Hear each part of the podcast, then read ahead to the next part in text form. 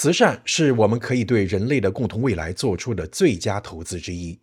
联合国将每年的九月五号定为国际慈善日，就是为了动员和鼓励世界各地的人们及非政府组织通过志愿和慈善活动帮助他人，展示慈善事业在缓解人道主义危机和减轻人类苦难方面的作用，让世界看到慈善组织和个人的努力。在今年国际慈善日到来之际，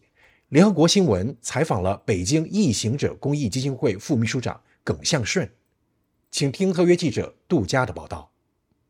耿向顺是一位有着十年公益慈善服务经验的职业公益人，他对公益慈善事业的热情和投入源于他的生长环境和个人生活经历。我是九四年出生的，老家是四川大凉山这边的一个小山村嘛。我家的话算是呃赤贫的那种啊，就我小时候是赤贫的那种，父母都是农民，是文盲嘛。从我祖辈都是文盲，都是没有读过书的。我们老家的话就在那种三千米的那种大山上。我们兄弟两个是我们村里面第一个、第二个大学生，每年家里就靠种地挣个几千块钱的那种。所以我们两个能够上学，基本上都是靠我父母。呃，他们虽然没什么文化，但是呢，我妈当时就是砸锅卖铁供你们俩读书嘛，就是他们就吃够了没有文化的苦。我从很小的时候开始啊，呃，就有这个就是海外的华侨。还有这个国内的公益组织，呃，资助我上学，初高中几年，差不多就是靠着奖学金才读完的吧。那上大学了以后，也有爱心人士和国家助学金一起给支持我上学。二零一三年，耿向顺走出大凉山，进入西南科技大学就读土木工程专业。为了报答父母和资助过他的爱心人士，也为了帮助更多和他自己一样处境的山区农村孩子。耿向顺在踏入大学校园之后，就开始作为志愿者和前辈们一起去参加公益活动，并在做公益、做志愿者当中找到了自信和成就感，找到了自己的人生使命，将公益慈善作为自己的职业选择。我在读大学的时候，其实读大一我就发现我不太适合做这个理工科了，我就比较适合做社会活动。从大一开始就一直在参与公益组织的，像。支教助学呀，像这个助老助残啊这样的，我都都参与过很多公益活动。从大一一直做到大四，毕业之后呢，我还是更喜欢去做公益啊，去帮助别人，然后获得成就感。呃，因为我自己是个受助人嘛，以前是个受益人啊，我我有能力了，长大了，我之后我觉得我应该去做一些事情啊，去反哺这个社会啊。从最开始什么都不懂啊，到做项目做多了，活动做多了，经验多了以后。逐渐逐渐形成了自己的一套方法理论了。还在读大学期间的时候，我其实就已经接触到现代的网络新媒体。我第一次发现这个网络新媒体这么厉害，是因为呃一六年的时候，呃我因为在农村支教嘛，呃然后我把这个我们呃老家的一个乡村老教师的故事呃写了之后发在网上，就获得了一百多万的这个点击量和阅读量。啊之后很快就有人联系到我们来捐款捐物。要来嗯支支持学校，就是一篇文章引发引发了很多连锁的反应。我开始意识到，呃，做这个新做这个自媒体呀，做这现利用现代化的社交媒体的话，它可以起到很很强的这杠杆作用，呃，撬到更多资源来参与到公益活动里面去。十年来，耿向顺在公益慈善道路上不断学习、思考、探索、开拓，让公益项目更加科学有效。他认为，很多民众对慈善的理解还停留在非常基础的层面。公益组织在做项目、做宣传的时候，需要增强公益常识的传播，要多和公众沟通，增加公众对公益慈善的理解，带动更多人支持和参与公益事业。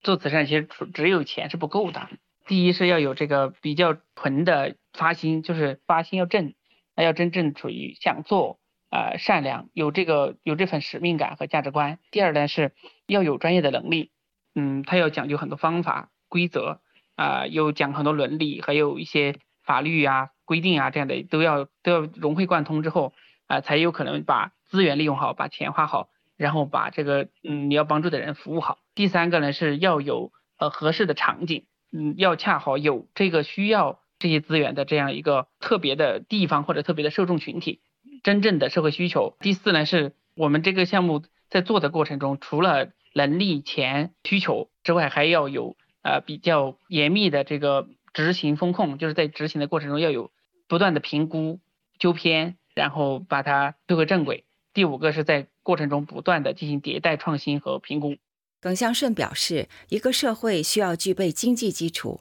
政治基础和社会文化基础，才能衍生出公益慈善，而且要经过很长时间的发展之后，才能逐渐成熟和完善。公益组织真正的开始民间大爆发，其实在零四年以后，特别是在到了零八年五幺二汶川地震，啊，这个就是民间公益迎来巨大的爆发点的节点。嗯，在过去的十几年里面，呃，基金会啊。呃，NGO 啊，这样的一些就开始大大规模的增长。现在的公益组织，它还力量虽然还不大哈，就是占国内的总 D GDP 啊，这还小，但是已经成为这种社会治理中的不可忽视的一种力量了。目前，耿向顺担任北京一行者公益基金会副秘书长。基金会涉及的公益项目包括乡村教育、养老助老、应急救灾等，设置有捐赠人建议基金模式。助力捐赠人深入参与公益项目的实施。耿向顺在基金会中主要负责项目研发、运营管理以及传播工作。他特别提倡“但行好事，重在过程，莫过于在意结果”。我们在做公益的过程中，怎么做了是我们自己的事儿，我们要照顾受益人的感觉。有很多资助人会给学生更多的压力，因为他们要求的就是。啊，要经常能够跟学生交流和沟通。如果这个学生将来没有什么，没有考上好大学，或者是啊没什么出息，他们就就会觉得自己的资助很失望，啊，会对这个孩子很失望，然后在网上发帖子什么，说什么这些资助孩子不值得之类的。我觉得这样的思想是有问题的，因为资资助是是属于我自己的自愿的慈善行为，而不是说我作为资助人我就能高高在上的要求。我资助的学生一定要成为什么样的人？其实我一直都在跟我们的这个资助人在沟通这些事情。我说你不能因为你资助了别人，就要求别人一定要成为什么样的人，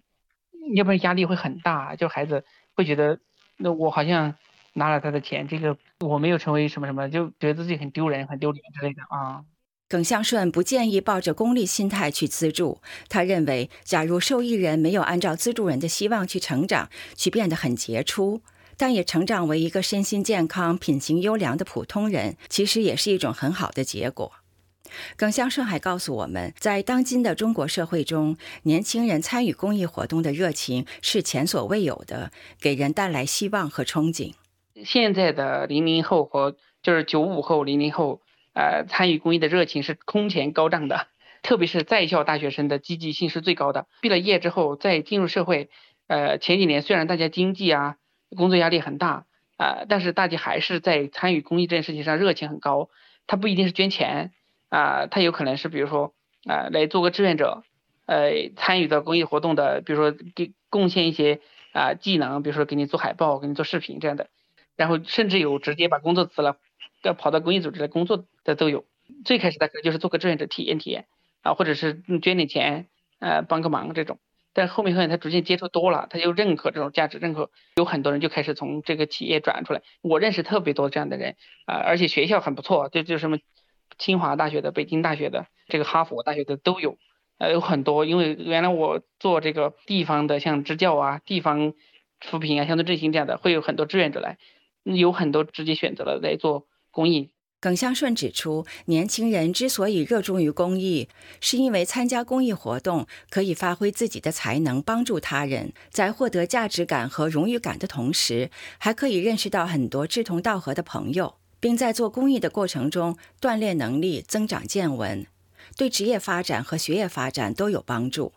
越来越多的中国年轻人正在成为公益慈善事业的中坚力量。以上是联合国新闻特约记者杜佳的报道。